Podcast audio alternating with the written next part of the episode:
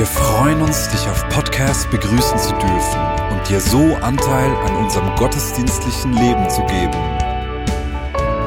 Wir danken dir für jede Form des Mittragens. Mit einer Online-Spende auf der Website kannst du die Vision der Vinja Bern finanziell unterstützen. Wir wünschen dir viel Inspiration beim Hören der Botschaft und Gottes Segen.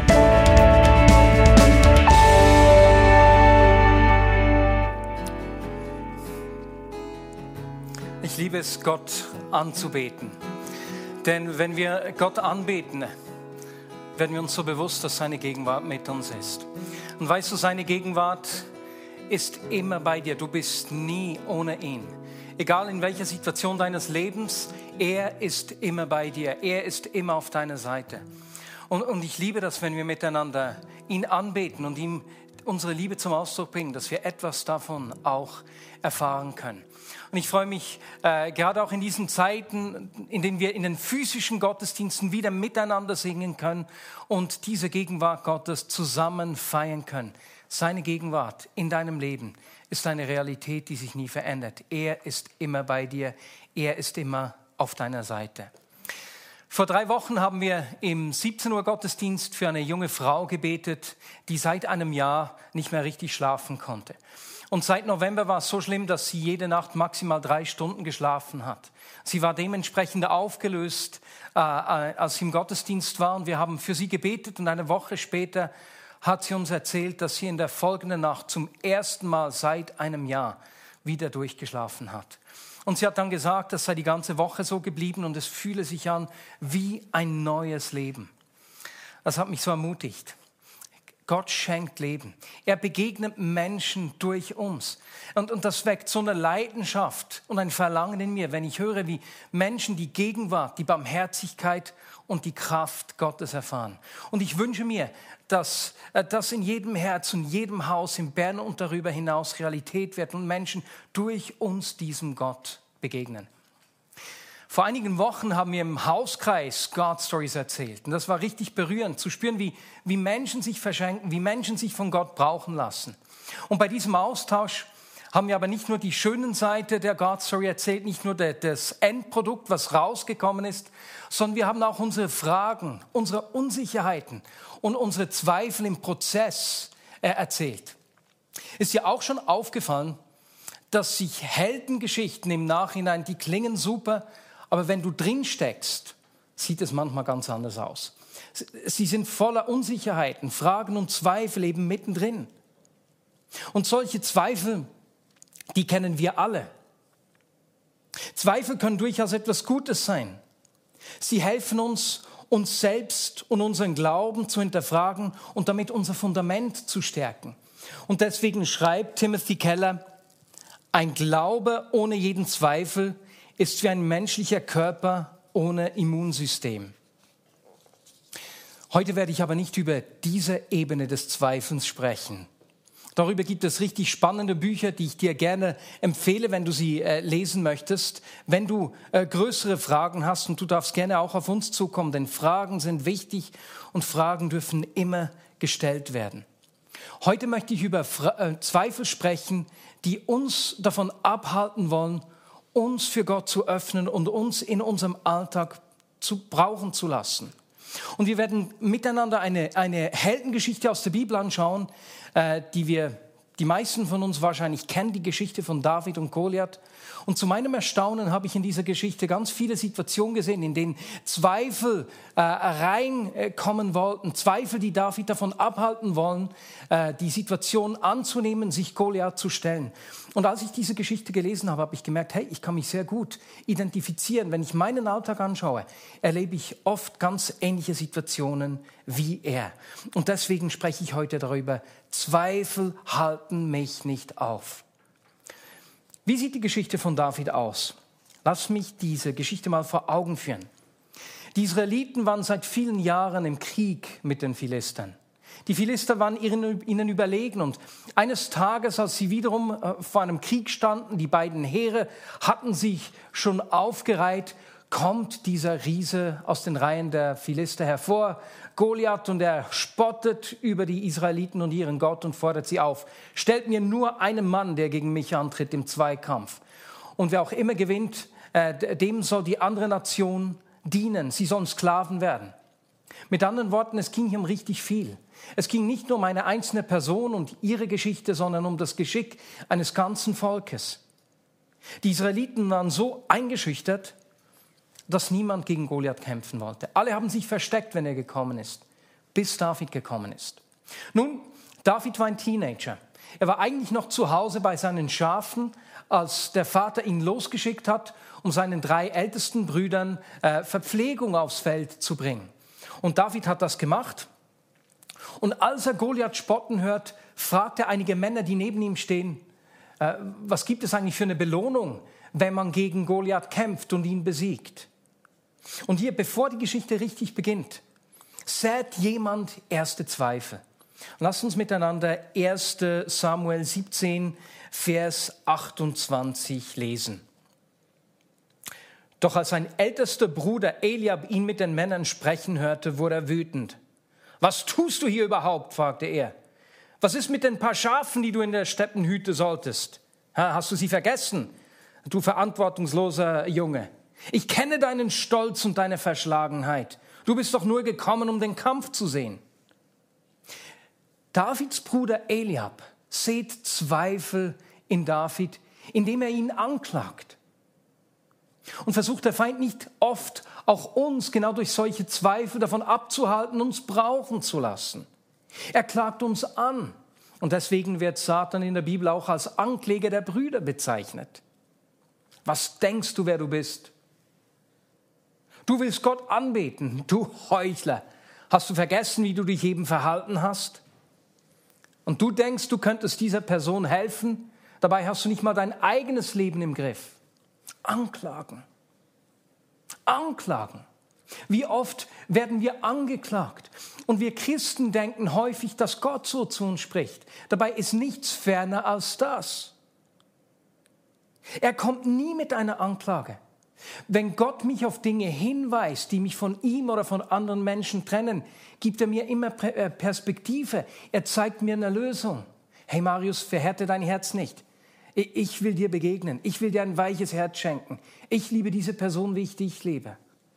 Hey, wende dich mir zu. Gib alles, was du falsch gemacht hast. Ich will es dir abnehmen. Gott schenkt mir Perspektive. Aber hier klagt Eliab David an. Stell dir vor, wie die Situation für David war. Er ist gekommen, um seinen Brüdern äh, zu essen zu bringen und ausgerechnet die Person, der er was Gutes tun will, der er dienen will, wendet sich gegen ihn. Ausgerechnet er klagt ihn an. Bist du auch schon von Menschen angeklagt worden, denen du dich verschenkt hast? Beispielsweise eine Person, die leidet und du kümmerst dich und hörst nur, du bist nie da, wenn ich dich brauche. Oder ich denke an Eltern von Kindern, du, du kümmerst dich, verschenkst dich und wenn dein Kind mal was nicht darf, dann braucht es richtig heftige Worte, verletzende Dinge, die es dir an den Kopf wirft. Ich hasse dich, ich mag dich nicht, du bist blöd. Das fühlt sich schrecklich an. Genauso fühlte sich David. Und nun lasst uns seine Reaktion in dieser Situation anschauen.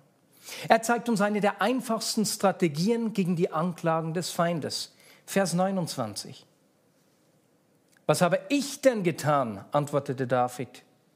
Ich habe doch nur eine Frage gestellt.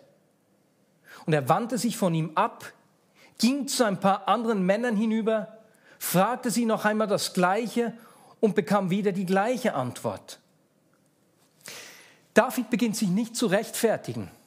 Er beginnt sich nicht zu erklären, aber ich habe doch das Essen, schau, das ist doch für dich. Nein, er, er wendet sich ab. Er wendet sich von der Anklage ab und geht zu den Männern. Weißt du, der Feind ist gut darin, dich anzuklagen. Er braucht alle möglichen Dinge, die er dir vorhält. Und das Einfachste, was wir in solchen Situationen tun müssen oder lernen müssen, ist uns von ihm abzuwenden uns wegzudrehen von dieser Anklage, die Zweifel in dir sehen will. Dreh dich weg. Denn egal woran der Feind dich erinnert, Gott hat dafür vorgesorgt.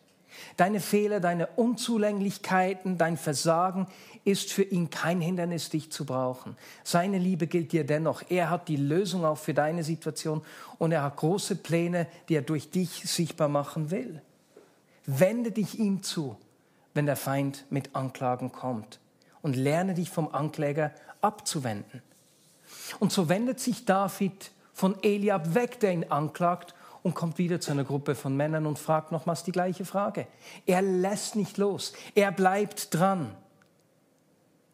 Und er kommt dadurch zu seinem Vorgesetzten, dem Vorgesetzten von Eliab. Und da lesen wir weiter im Vers 31. Dann wurde Saul über Davids Fragen unterrichtet und er ließ David holen. Mach dir keine Sorgen mehr, sagte David zu Saul. Ich werde mit diesem Philister kämpfen. Aber Saul sagte zu David, du kannst nicht zu diesem Philister gehen, um mit ihm zu kämpfen. Das ist der erste Satz, du kannst nicht. Und der zweite folgt sogleich, du bist doch nur ein Junge und er ist schon von Jugend auf ein Krieger.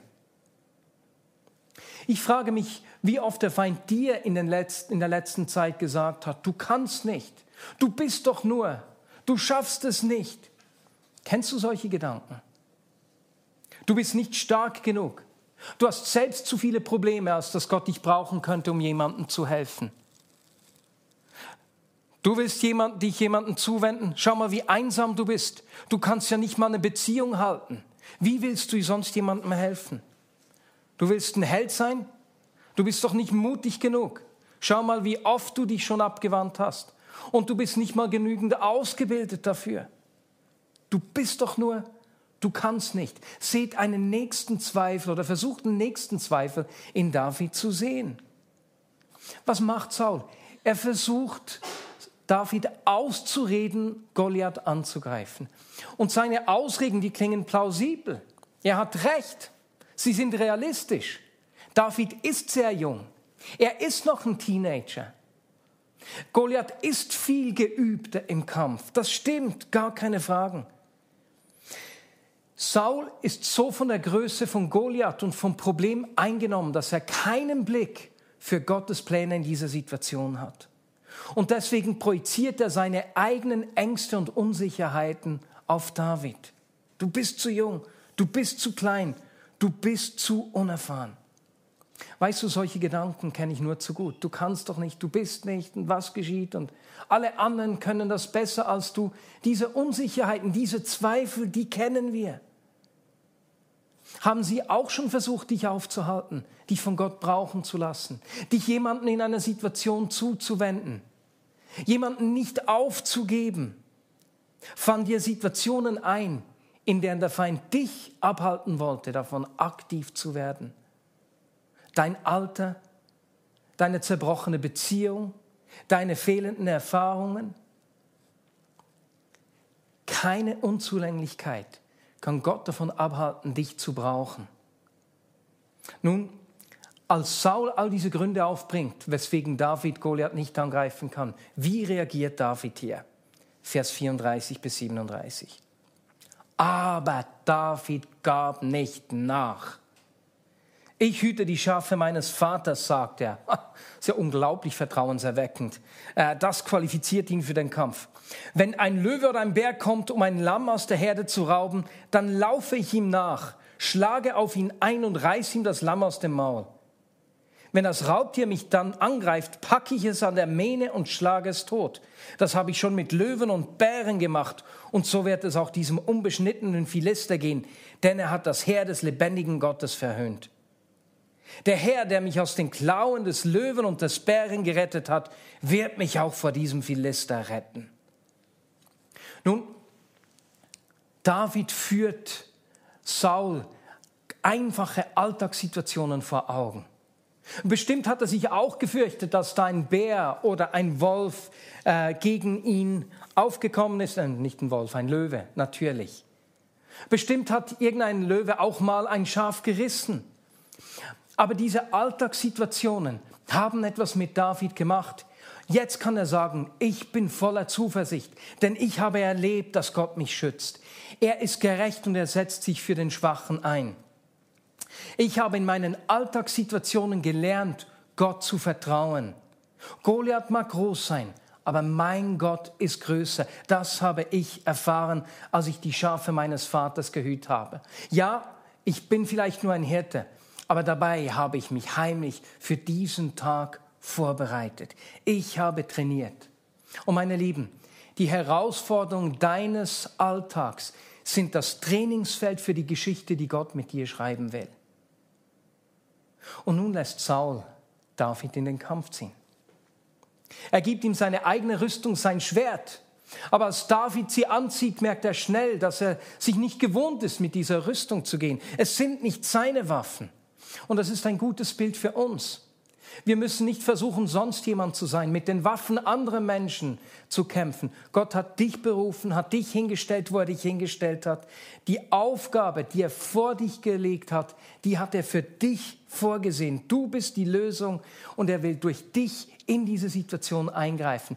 Was du hast, deine Waffen, deine Möglichkeiten reichen. Bleibe dich selbst. Und so zieht David die Rüstung wieder aus, nimmt fünf Kieselsteine und geht auf Goliath los. Und weißt du, als ich als Kind diese Geschichte äh, gehört und gelesen habe, habe ich immer gedacht, ja, David war so richtig der Außenseiter. Aber ich bin mir gar nicht mehr sicher, ob das wirklich so ist.